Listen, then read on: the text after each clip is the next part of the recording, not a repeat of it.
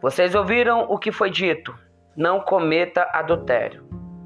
Eu, porém, lhes digo que todo aquele que olhar para uma mulher desejando possuí-la, já cometeu adultério em seu coração.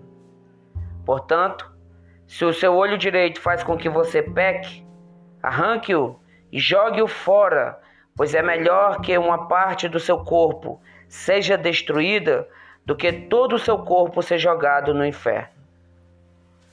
Da mesma forma, se a sua mão direita faz com que você peque, corte-a e jogue-a fora, pois é melhor que uma parte do seu corpo seja destruída do que todo o seu corpo ir para o inferno.